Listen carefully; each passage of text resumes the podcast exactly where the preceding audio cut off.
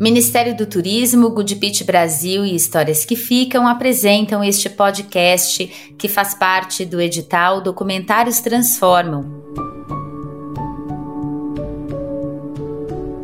Bem-vindas e bem-vindos. Ao longo de quatro episódios, falaremos aqui sobre o quanto os documentários têm o potencial de mobilizar pessoas para temas relevantes da nossa sociedade e até mesmo de mudar estruturas e criar redes por meio de campanhas de impacto. Eu sou a Ana Paula Souza e este é o podcast Documentários Transformam.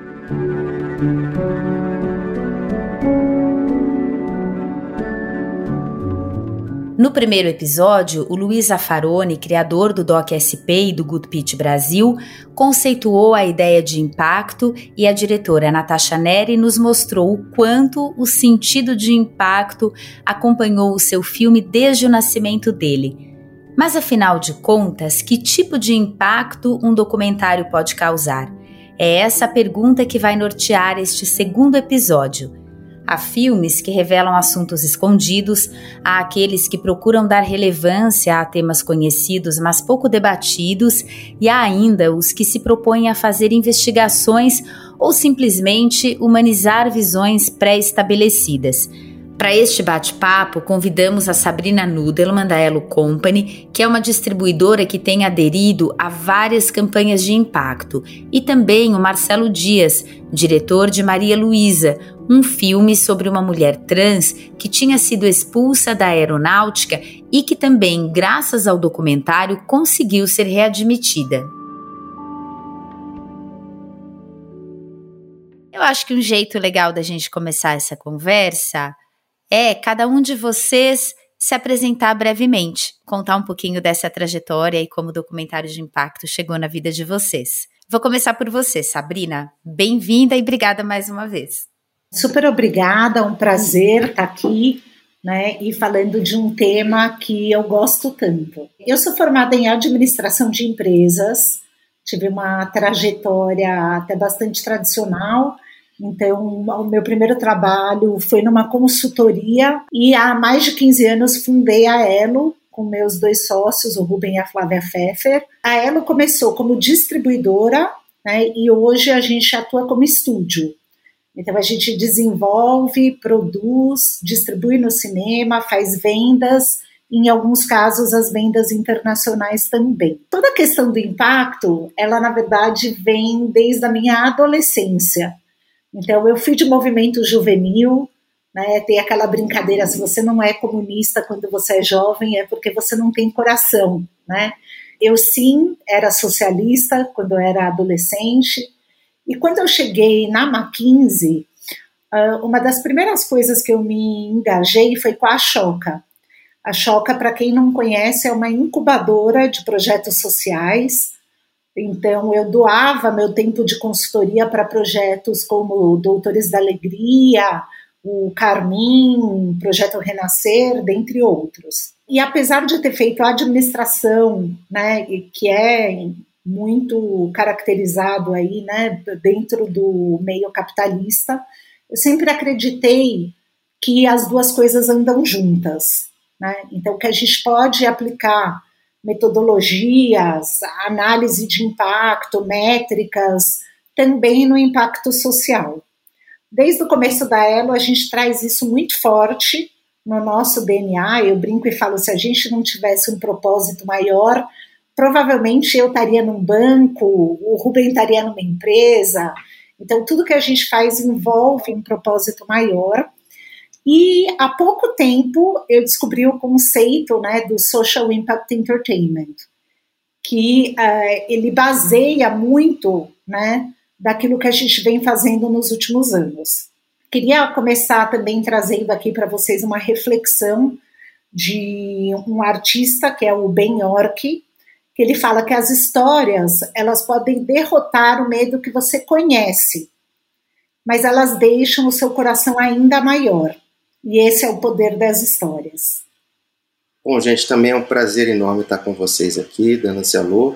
Desde que me entendo por, por cineasta, me motivei, me motivo muito por temas é, ligados a, a, assuntos de impacto social, muitos caminhos ligados à identidade, à transformação. Há algum tempo atrás vem produzindo documentários principalmente, mas um pouco recentemente o assunto do, do documentário de impacto veio mais à tona né, para a gente, que já produzia documentário e talvez não tivesse tanto esse, esse título. É, em 2018, eu tive a oportunidade de participar do laboratório de documentários de impacto, do DocSP, que foi uma parceria entre o DocSP e a Doc Society, com o projeto Maria Luísa, um filme que na ocasião já estava praticamente ali finalizado, a gente já tinha recurso, tudo.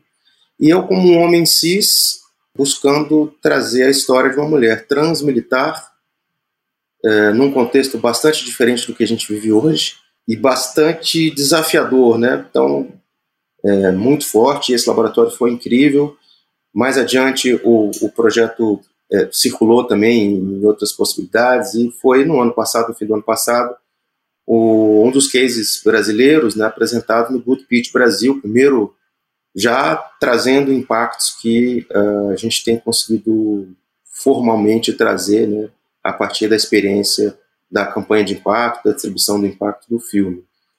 É um momento muito desafiador que a gente vive, né? Não há como não trazer já de cara um pouco esse assunto. E, e ao mesmo tempo muito instigante, né? Porque falar de arte e de cultura já é por si só um tanto difícil, né? Mas falar de, de caminhos de financiamento para filmes, para projetos, para documentários de impacto e, e buscar encontrar caminhos além dos que a gente até então tinha e infelizmente não tem mais por um bom tempo, espero eu curto, talvez, mas é, também é muito, muito motivador. Então, estar tá aqui nesse ambiente já é também um tanto é, algo que nos, nos motiva aí a prosseguir, né? É, eu acho que o processo de fazer um documentário de impacto parte para mim de uma autotransformação também, né? Tava fazendo um filme como um homem cis, com uma mulher trans, militar, católica, mais tradicional, mais conservadora, que que tinha talvez uma, uma mentalidade, um perfil fora ali de um padrão que a gente está mais acostumado a ver na mídia, né, do, do ponto de vista da, da, população trans, mas uma mulher que, como qualquer outra pessoa, só quer ser feliz, né? Legal. A partir dessa fala inicial de vocês, eu queria tentar entrar um pouco no tema mais específico desse segundo episódio, que é, na verdade, uma pergunta que tipo de impacto um documentário pode causar. No primeiro episódio dessa série, a pergunta era se os documentários eram capazes de transformar a realidade. A gente conversou com a Natasha Neri, diretora do Alto de Resistência, e com o Luiz Afaron, que é responsável pelo Good Pitch. E lendo justamente o documento do Doc Society, que o Marcelo citou, eu vi que um filme que se deseja de impacto, ele pode revelar um assunto, ele pode destacar algo que é familiar a muita gente, mas não tem ainda a esperada relevância. Ele pode investigar aquilo que está oculto e pode também humanizar visões arraigadas sobre determinados assuntos. Então, seriam esses quatro princípios que conduzem um filme de impacto. Vocês conseguem inserir os projetos nessas definições? Elas têm sentido para vocês? Bom, eu categorizei aqui, dei uma pensada, né, antes do nosso podcast, e categorizei exatamente nessas quatro divisões. Então, começando aqui com um exemplo sobre o, que é oculto ou seja, o público não conhece. Então, eu queria trazer um exemplo de um filme de impacto de muito sucesso, que é O Menino 23. Menino 23 é um filme do Belisário Franca, que também trabalha muito nessa linha dos documentários de impacto. Basicamente, o Menino 23, ele trouxe à tona construções no Brasil feitas com a suástica e um modelo muito parecido à linha nazista aplicada a meninos negros durante aí um período até razoavelmente longo no Brasil. O Belisário e o Menino 23 vão participar também desse podcast. O próximo episódio, o Belisário é um dos participantes. Ah, maravilhoso. Eu vou deixar então ele contar um pouquinho mais desse caso, mas que é um caso muito interessante de algo que é oculto, né, o desconhecido no Brasil. Uh, o segundo uh, segmento é o segmento daquilo que é conhecido e eu busco, na verdade, destacar. Né? Então, na sociedade hoje, a questão dos fake news é muito conhecida. Né? Qualquer pessoa que leia jornal, que liga o rádio, sabe de todo o debate que a gente está passando sobre fake news. A gente produziu um documentário, nesse caso, desenvolveu, produziu e distribuiu, chamado Sala da Democracia. Pegando aí também o gancho do Marcelo, eu queria tratar desde o financiamento desse projeto. Ele foi financiado uh, com o History Channel, então parte no modelo tradicional, mas também por meio de fundações e institutos que nada têm uh, a ver com audiovisual. E o nosso grande parceiro nessa jornada foi o ITE, Instituto de Tecnologia e Equidade, Fundação Laffer também. Qual foi a premissa? Né? A gente gravou durante as últimas eleições, não é um documentário partidário, mas ele trata de explicar por meio aí da, da narrativa da Petra Chaves, que é uma jornalista bastante reconhecida da CBN, o processo de fake news. Depois de finalizado o documentário, além da exibição tradicional né, no canal History Channel, a gente fez uma série de exibições fechadas com os TRS, paralelo a um workshop de como você identifica fake news, feito com o ITE e com a lupa. Então, esse foi um projeto bastante interessante, que a gente tratou de um tema conhecido, mas a gente destacou, ampliou em última instância, explicou como que isso afeta as pessoas. Bom, o terceiro bloco é em relação a algo que é já enraizado. É óbvio que todos esses temas a gente, se é conhecido, se não é conhecido, ele tem um debate em si só, né?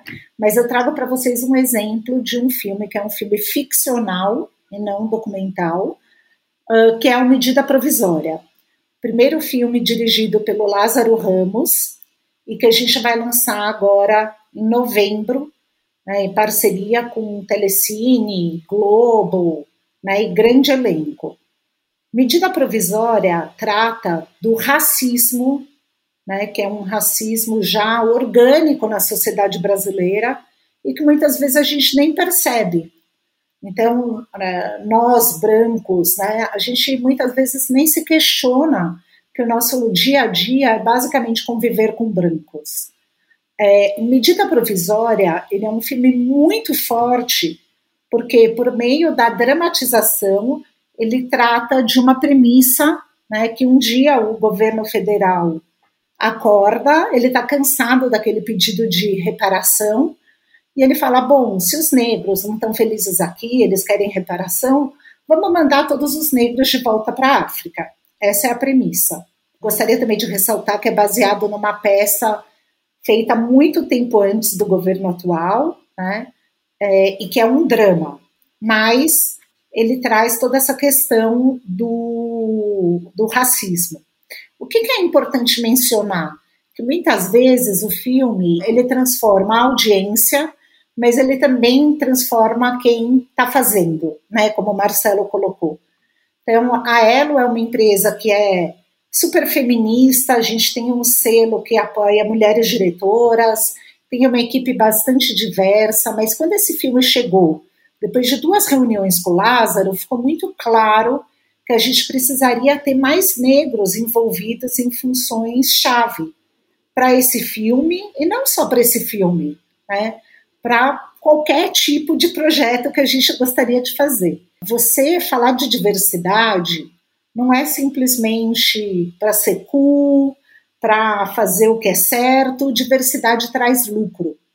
Né? E aí eu menciono uma pesquisa da McKinsey, feita em grandes empresas, que é, demonstra claramente a correlação da diversidade na equipe de liderança com o lucro da, dessas empresas. E quando a gente fala de arte, mais ainda, né? A gente tem mais de metade da população que é negra. Então, se eu quero me comunicar com esse público, é óbvio que eu tenho que ter diversidade no meu time. Esse filme trouxe uma transformação bastante grande da porta para dentro, né? É, e ele trata desse terceiro item que é o enraizado. E quando a gente fala de revelar algo, né? Aí eu queria trazer o reflexo do lago, né? Que é o filme que foi aqui mencionado, vindo do Pará, um filme que, que teve em Berlim uh, e que trata dessa questão muito forte do desmatamento, né? Do clima tenho que mencionar que quando a gente fala de pandemia, de furacão, né, de tornados, a gente está falando de uma questão climática e que é talvez a grande questão aí para os próximos anos. Então, nós, né, que trabalhamos com comunicação, com entretenimento, a gente tem também a obrigação de falar desse tema. E aí, para finalizar, eu queria mencionar que o novo uh, consumidor ele exige isso. Então, de novo, né, falar de documentários de impacto não é só um debate intelectual ou um debate artístico, ele é um debate de mercado. Quem não se adequar da porta para dentro e da porta para fora, independente da indústria que você faz parte, você está abrindo mão de um consumidor que é mais exigente. E pós-pandemia, mais ainda. Né? Então, o consumidor quer saber como você trata a questão climática, como você trata a questão de diversidade da porta para dentro. A gente viu aí vários escândalos acontecendo, né, seja aí no Carrefour, seja outros exemplos, e isso tem que fazer pauta de qualquer líder, de qualquer organização. Maravilha, Sabrina, adorei sua fala é super sintonizado com o que eu queria falar também um pouco assim essa coisa de partir de dentro o impacto, né? É, já estou louco para mandar uns projetos para ela.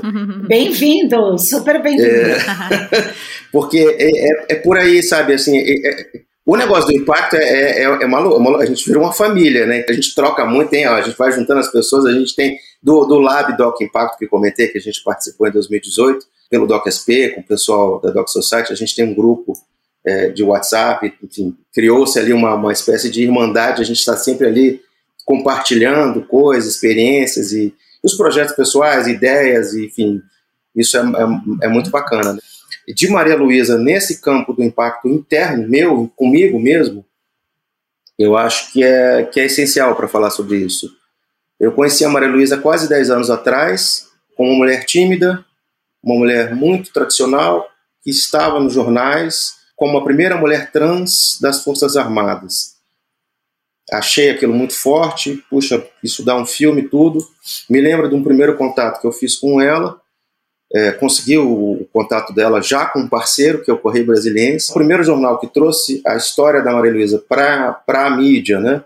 E que a partir dali eu consegui contatá-la, foi também quem me impactou com a história dela. Eu li ela, as matérias, acompanhava as matérias do jornalista Marcelo Abreu, que ficou um grande amigo e, e consegui o contato dele falei, cara, isso dá, dá um filme, caramba, isso é incrível. Estamos falando aí de mais de 10 anos atrás, um momento que a gente não falava tanto de alguns dos temas que a Sabrina trouxe, principalmente do empoderamento trans, né? nesse nível como a gente é, vê, vê hoje.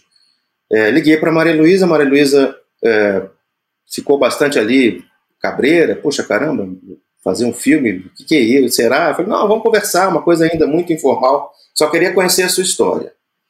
Aí fui até a casa dela, ela me recebeu maravilhosamente, com biscoitinhos, um cafezinho delicioso, tudo ali, muito, muito, muito carinhosa.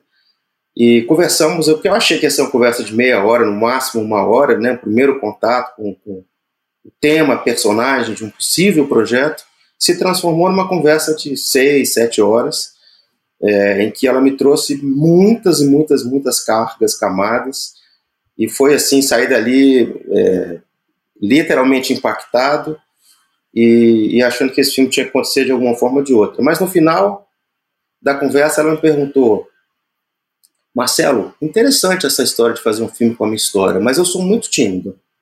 Eu não sei. Quem que vai fazer meu papel? Aí eu disse a ela, não, Maria Luísa, tem que ser você mesmo. é, é, um filme com você, assim, você é a protagonista da sua própria história e tem que ser com você. Você topa, ela ficou assim meio na dúvida, mas será? Ficou muito ali é, é, cabreira e na hora me, me deu um sorriso, pena que aqui no, no, no podcast o sorriso talvez não dê para a gente mostrar, mas foi algo muito particular que me trouxe ali um, um sim de alguma maneira, né?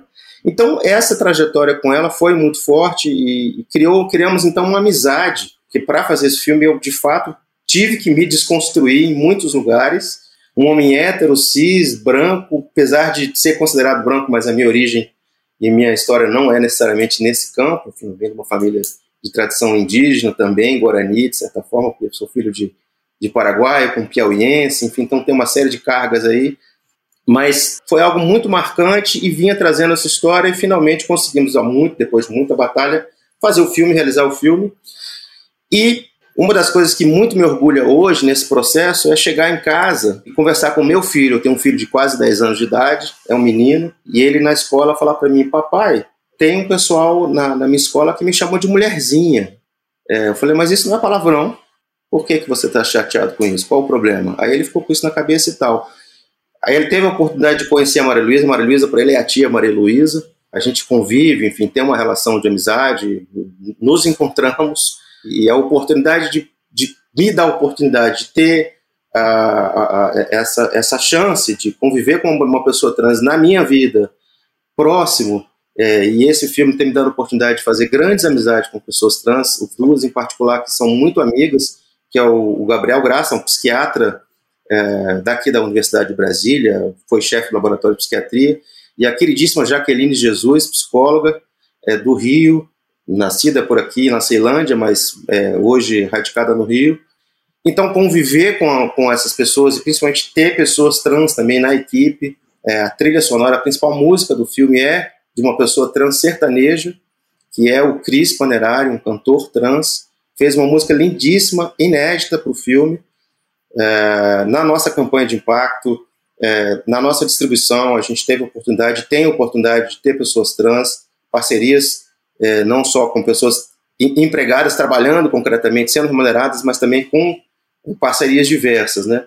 Então, é, tudo isso é muito forte, falando especificamente da campanha de impacto em si, e, e que tipo de impacto é esse que esse filme pode trazer para além aqui do meu mundo que eu comentei, né? É, a gente destrinchou é, esse, esse processo em, em, diferentes caminhos. Pela minha particularidade, eu acredito, eu acredito e acreditava desde o início que eu poderia ser um elo, aproveitando aí a nossa querida Sabrina, é, de ligação entre as pessoas cis e as pessoas trans, né? Por que, que esse filme precisa circular principalmente em ambientes que não são necessariamente LGBTQIA+, né?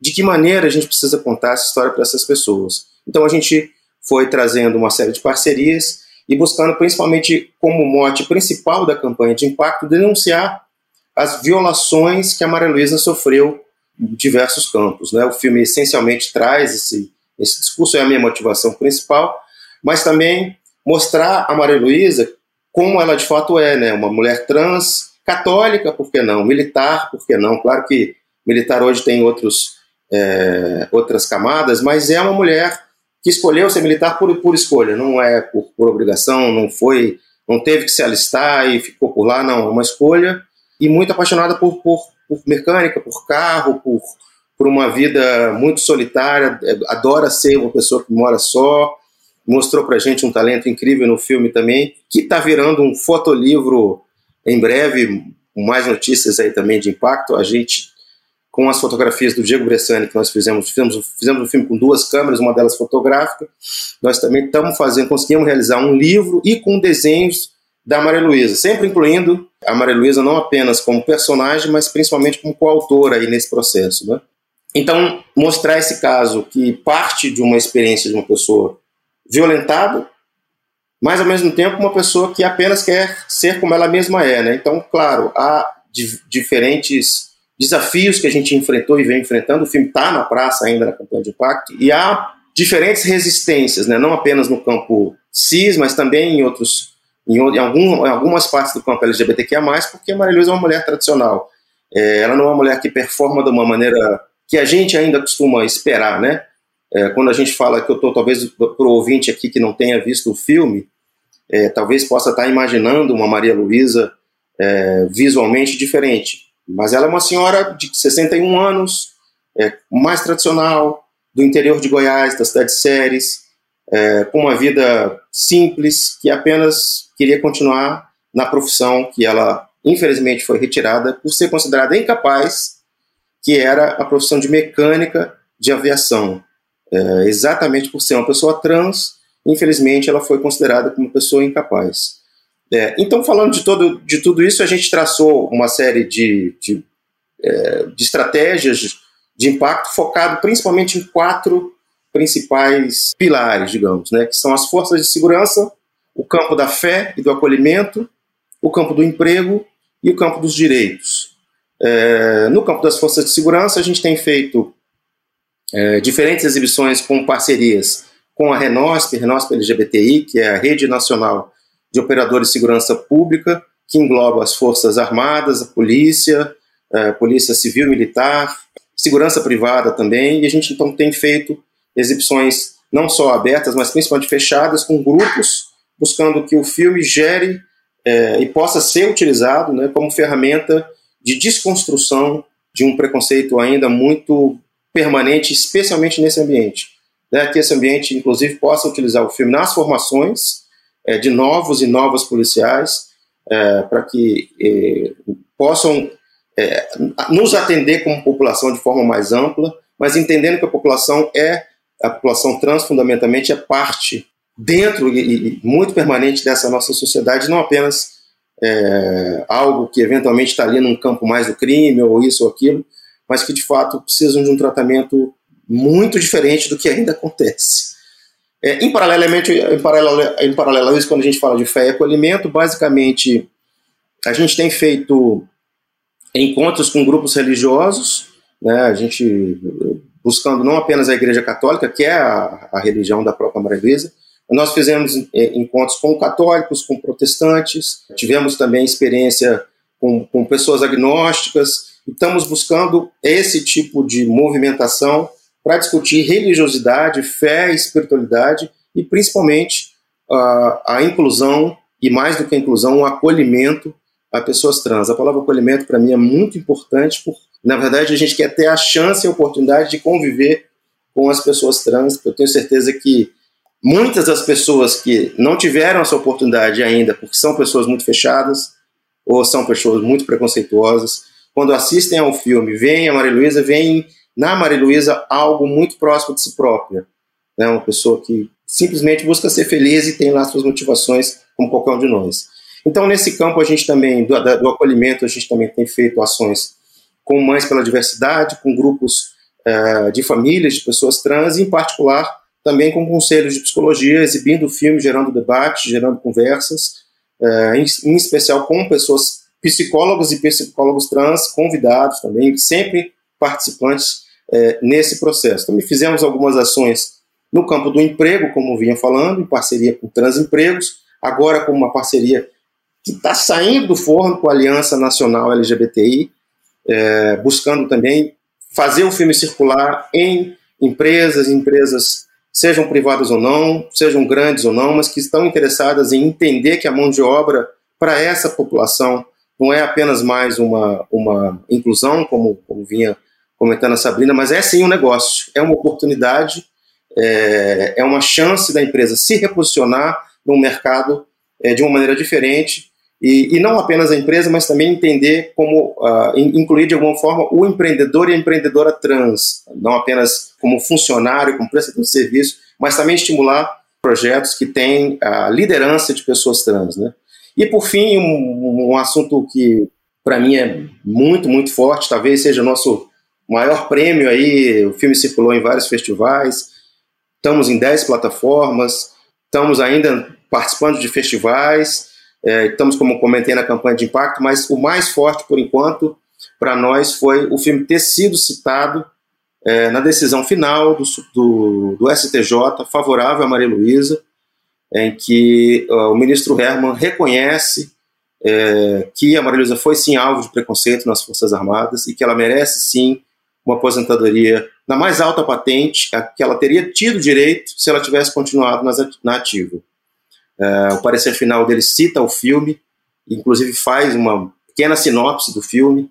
É, isso para a gente estar tá nesse, nesse documento e, e, e, ter a ciência de que esse bastidor, né, chegar até a Suprema Corte e fazer com que o filme também impacte é, em quem está é, na ponta, podendo contribuir para a mudança dessa história, realmente foi incrível e, e é muito especial. Então a gente está um tanto ainda nesse campo dos direitos é, humanos, não só, mas enfim, dos direitos da população trans de forma ampla. Estamos com uma série de ações também nesse caminho, fizemos parceria com a OAB, é, então tem, tem vários caminhos que estamos construindo aí nesse, nesse último, último campo.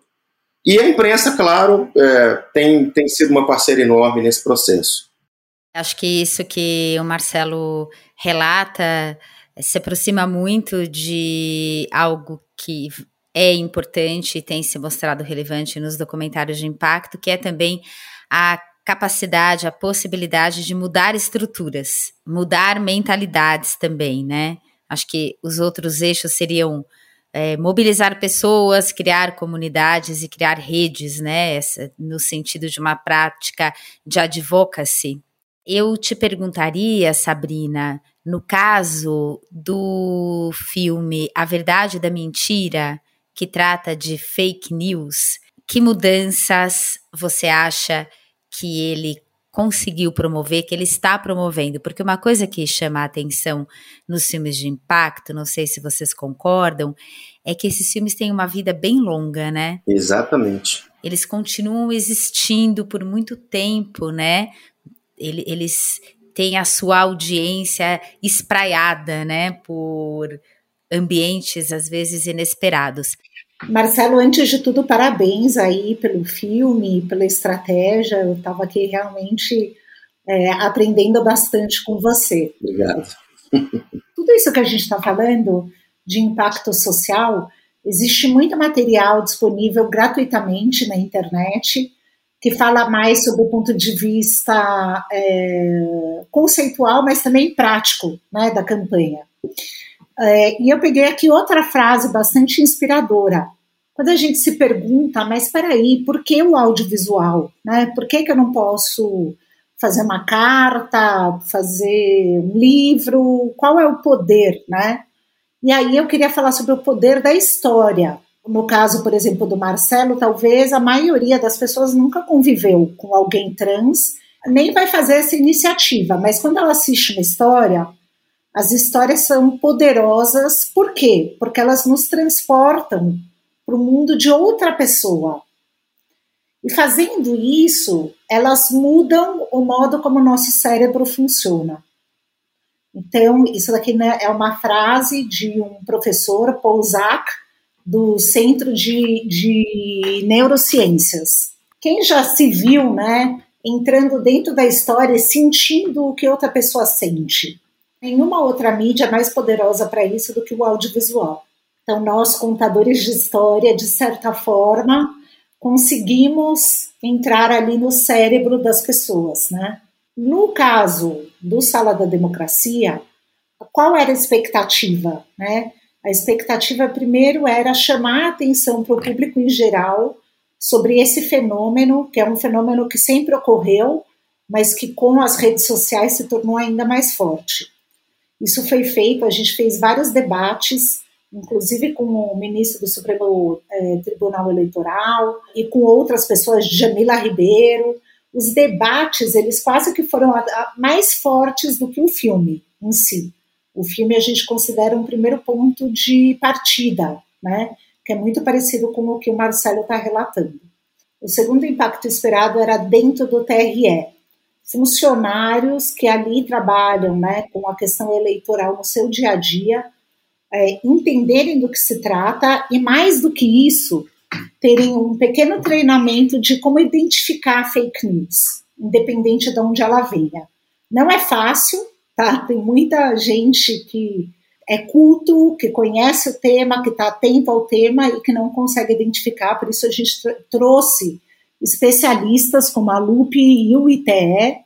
O ITE, inclusive, bastante envolvido agora em todo o debate da, da mudança das leis eleitorais. Então, eu queria trazer aqui dois pontos importantes para você que está nos ouvindo.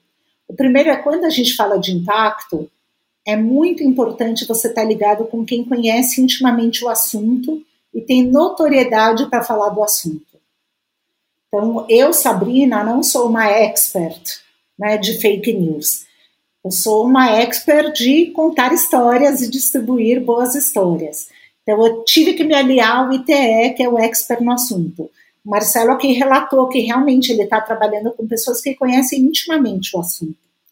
E o segundo ponto, eu sempre gosto de trabalhar com metas, né? Quando a gente tem um documentário de impacto, a gente não tem a meta necessariamente do lucro, mas isso não significa que eu estou fazendo sem nenhum objetivo claro. Qual é, em geral, o meu objetivo? O objetivo número um deveria ser o número de pessoas impactadas. Se você está fazendo um documentário que não vai dar lucro e que cinco pessoas vão assistir, alguma coisa está errada. A não ser que as cinco pessoas sejam realmente decision makers, né? Ah, o presidente vai assistir e vai mudar a lei. Tá bom, me convenceu. Mas a gente deveria ter como objetivo, primeiro, o número de pessoas impactadas. Segundo, numa segunda instância, né, quando a gente puder avaliar a mudança de atitude dessas pessoas, e terceiro, uma mudança mais profunda da realidade. Então, acho que o Marcelo chegou aí no sonho de qualquer produtor, diretor de documentário, que é a mudança da realidade por meio do audiovisual. Os americanos fazem isso de forma brilhante, né? Inclusive existem organizações que são focadas só nisso. Eu, assim, o nosso a Wannabe, como Elo, é a Participant Media, basicamente uma das empresas que cunhou o tema, né, o termo Social Impact Entertainment e que tem mostrado por meio de filmes grandes, comerciais, que viajam todo esse impacto. Então, Spotlight, entre outros. Um outro tema que eu queria trazer, e que o Marcelo trouxe também, a gente está bem alinhado, é, a gente tem conversado muito quando a gente fala do medida provisória e quando a gente fala das nossas iniciativas de diversidade, no não catequizar os catequizados. Né? O que significa isso? Eu faço um filme né, sobre a questão racial e vou mostrar só para negros e pessoas que já têm isso em mente. Não, eu tenho que falar com aquele que não é o catequizado. Eu tenho que falar com aquele que nunca conheceu uma pessoa trans na vida. Em última instância, eu tenho que conseguir levar aquele cara que é o mais preconceituoso para assistir o meu filme. Então, esse é o objetivo. Não é fácil, né? Mas é onde a gente deveria mirar. E como que a gente faz isso? Por meio do entretenimento. Então, como eu falei, uma boa história ela entra lá no nosso cérebro e faz a gente, de alguma forma, eu vou me sentir com as dores, as conquistas dessa pessoa que é mais velha que eu, né? Mas uh, que tem várias dores que são similares à minha, né? A, a dor de pertencer, quem não tem isso?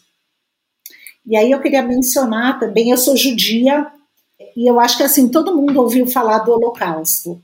Todo mundo em algum momento se sentiu ali, né, no O Leitor, ou no, nos filmes do Spielberg, como um judeu.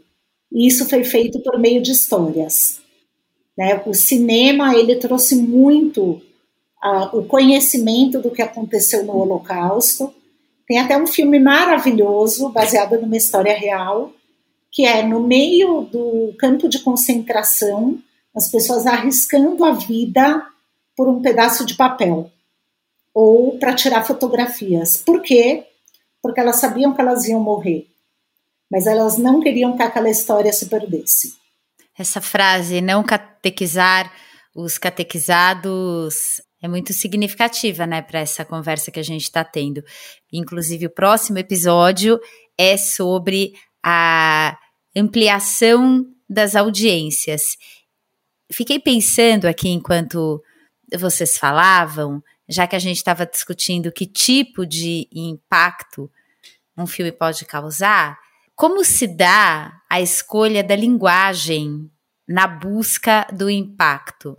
A Sabrina falou muito do entretenimento, mas no caso do documentário também há essa escolha que ela nunca é só temática, ela é também estética. Queria saber que tipo de insight vocês podem tentar dar para as pessoas que estão se aventurando com projetos em andamento. A Elo se posiciona como uma empresa de entretenimento. O primeiro ponto de qualquer história é você tem que entreter, você tem que cativar a sua audiência, né? Aí qual a melhor linguagem para isso? Depende. Então, a, a, gente antes, e aí você bem direta, a gente falava, ai, documentário ninguém assiste documentário é só para cabeção. Isso mudou drasticamente nos últimos anos. Então, quando a gente olha Netflix, Amazon, não são plataformas de intelectuais, são plataformas de grande audiência. Por incrível que pareça, a gente vive num mundo que muitas vezes a história real ela é mais maluca do que a ficção, né? Então, assim, a, a gente viu exemplos de produções tão fortes que, assim, eu ia no cabeleireiro e era o assunto que estava sendo falado, não era novela. Então, a gente teve o, o último documentário sobre o João de Deus. Incrível, maravilhoso, todo mundo comentando. A história seriada, né, mas documental seriada, sobre a mulher que mata né, o marido que era um grande empresário e pica o corpo. Crime sempre teve esse apelo muito grande, mas mais do que crime, a gente tem grandes personagens, né? Então, The Tiger King, dentre outros. Então, o documentário, ele sim funciona. Aí eu posso ser aqui um pouquinho polêmica, mas uma das coisas que a, a indústria do audiovisual criou é a jornada do herói. Né? Quem não conhece, acho que vale a pena ler sobre Story e a jornada do herói. Sempre que a gente tem aquela narrativa que é chamada narrativa clássica, independente se é documentário ou ficção, em geral, em geral, aquele filme vai impactar um maior número de pessoas. Por quê? Porque a gente foi educado nesse tipo de narrativa clássica. Se você quer quebrar a narrativa clássica, ah, não, ó, não quero fazer nada de jornada de herói, não quero ter protagonista, quero fazer um ensaio é, diferente, o risco aumenta muito mais. Então, nós, quando a gente olha um projeto, a gente olha primeiro quem é esse personagem. Ele é um personagem forte o suficiente com características interessantes o suficiente para a audiência se apaixonar? Segundo, eu estou enxergando ali uma narrativa do herói, primeiro ato, segundo ato. E terceiro, o quão forte é a história. A minha visão de mercado é um pouco essa. Meus projetos, Maria então, não é diferente disso. Maria foi meu primeiro longa-metragem, né? Estou trabalhando em outros agora. É, mas eu me interesso muito em dialogar com o público. Assim, não, eu acho que o impacto, é, para mim, é, eu tô, tô, bem tranquilo assim com relação à posição do filme. Assim, a gente circulou em festivais distintos, é, tanto do É Tudo Verdade, é um festival é, do campo mais queer, LGBT. Então a gente circulou em lugares muito diferentes e, e para mim não tem preço chegar no final de uma sessão presencial com a presença da Maria Luísa é, e ver pessoas muito diferentes, pessoas que estão buscando talvez filmes mais autorais e pessoas que ao mesmo tempo não têm nenhum contato com o cinema autoral e estão por algum motivo ali assistindo e nenhuma relação com nada a ver com o mundo LGBT, está na mesma fila no final para dar um abraço na Maria Luísa e para tirar uma foto com ela. Então, assim, para mim é isso. Cinema para mim é isso. É atingir é, diferentes públicos, mas que eu tenho certeza que é, é, é um filme que quem assiste certamente dali sai de alguma maneira modificado. Vai olhar diferente para uma pessoa que tenha alguma possibilidade identitária, de ter uma identidade de alguma maneira semelhante. Eu acho que é, é isso, grandes personagens, grandes histórias, mas eu pessoalmente falando da questão estética, é, me interessa muito por me aproximar do campo estético daquele lugar onde eu estou filmando. Né? Então, o nosso filme Maria Luísa tem muito isso.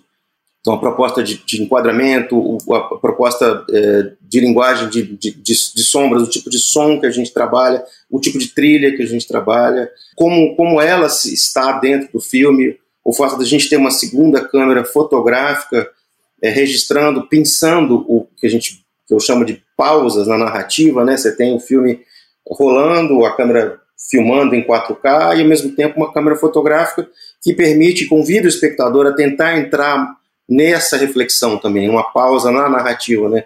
Com essa fotografia. Daí a ideia também da gente fazer esse livro para continuar essa experiência, né? E então é, tudo isso eu acho que tem uma conexão muito grande com como essa história impacta na criatividade da realizadora ou do realizador é, e que de que maneira é, é, essa história pode ser contada de uma forma mais potente, mais poderosa, a que ao mesmo tempo atinja um público, atinja, dialogue com pessoas diferentes, mas não perca a essência daquela, daquela história, daquela pessoa que está ali sendo registrada. Né? E o documentário tem uma força muito grande, fico muito animado de ter a ela aqui com a gente na, na conversa, porque é fundamental que o documentário circule mais. É, todo mundo, quando a gente assiste, quando a gente exibe filme, o, o Maria Luísa está agora em muitas plataformas, mas enfim, nem todo mundo tem acesso né, às plataformas, nem todo mundo sabe onde é que está. A gente o tempo inteiro está tentando divulgar, mandando para um monte de lugar. E todo mundo me pergunta: onde é que eu vejo seus documentários? É, eu, eu, eu, ah, isso é documentário? Mas é filme ou não é filme? Aí a pessoa assiste o documentário e fala assim: caramba, mas então é legal isso, né? Gostei, tá aí, interessante. Como é que eu assisto mais? Então é, é isso, assim, a gente tem esse papel como realizador também de, de incentivar as distribuidoras, as pessoas que estão na ponta aí, a, a, os veículos em particular. Olha, gente, a gente realmente precisa de um, de um, de um espaço para esse documentário de impacto, mas um espaço que chegue de fato em quem talvez não esteja acessando as plataformas, né? Daí tão importante falar de campanha de impacto, mas que de alguma forma a gente consiga acessar as pessoas de uma maneira mais ampla. É, quem sabe até o presidente, é. É, aproveitando aí a demanda do filme com, com uma história militar, eu tenho certeza que se o presidente visse o nosso filme, não sei se já viu, mas se visse, ele identificaria na Maria Luísa uma, uma militar exemplar, porque afinal, diferente dele, ela foi é, teve alta, alta, altíssima conceituação, medalhas, diplomas, não teve um ponto negativo na ficha e é considerada pelos colegas como uma militar vibrante, eles usam esse termo, né? É, então, quer dizer, é, perdemos nós, sociedade, de não termos militares vibrantes como ela nas Forças Armadas e nos campos diversos da sociedade. Então, eu acho que os nossos, nossos filmes, as nossas histórias têm que circular bastante, documentários principalmente, defendendo aqui a, a nossa causa, porque sabendo que histórias reais, com pessoas reais, é, têm uma relação, uma, uma empatia diferente em algum nível. Não é à toa que a gente fala do documentário de impacto, a gente fala aqui do histórias que transformam, a gente fala da, do projeto que a CSN está colocando em breve aí à frente, de bancar, ajudar essas histórias de impacto reais a chegarem a mais pessoas, né?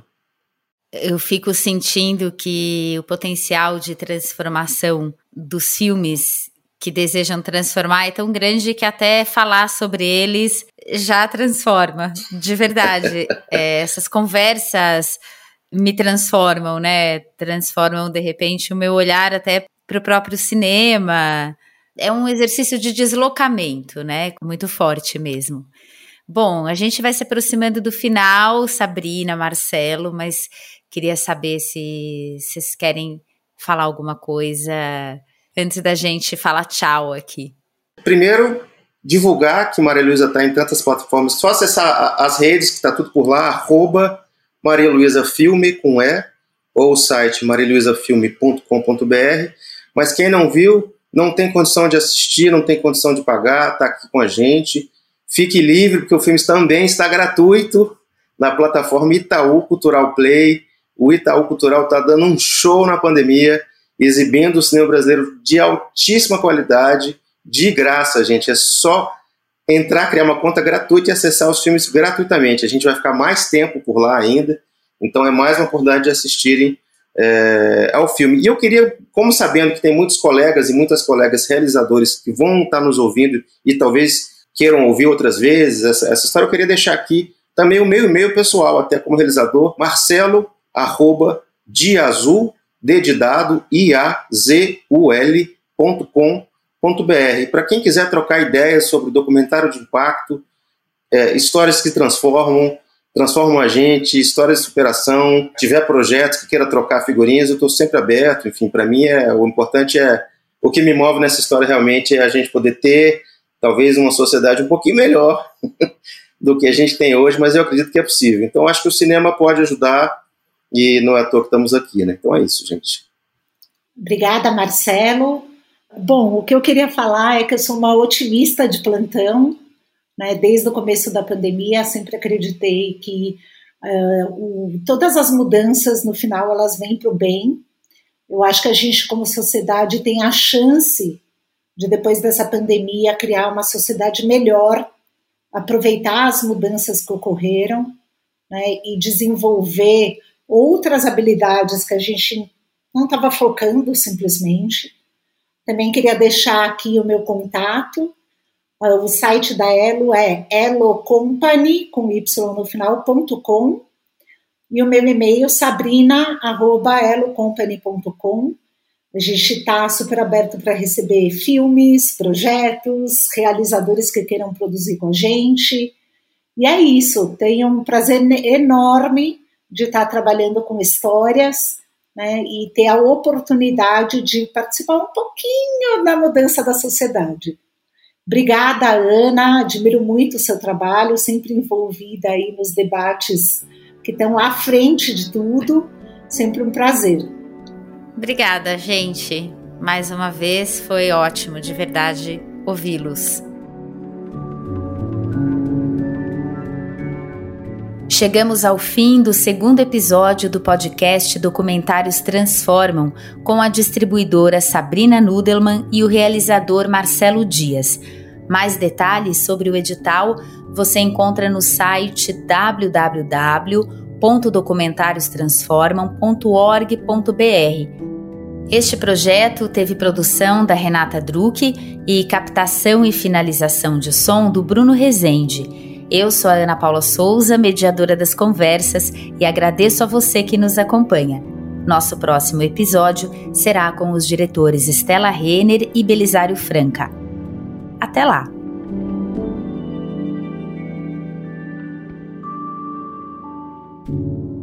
Este podcast foi produzido com apoio da Lei de Incentivo à Cultura, patrocínio CSN, apoio institucional Fundo de População das Nações Unidas, parceria estratégica Cáfila Filmes, Doc Society, Good Pitch Brasil e realização Doc SP, Fundação CSN, Secretaria Especial da Cultura e Ministério do Turismo.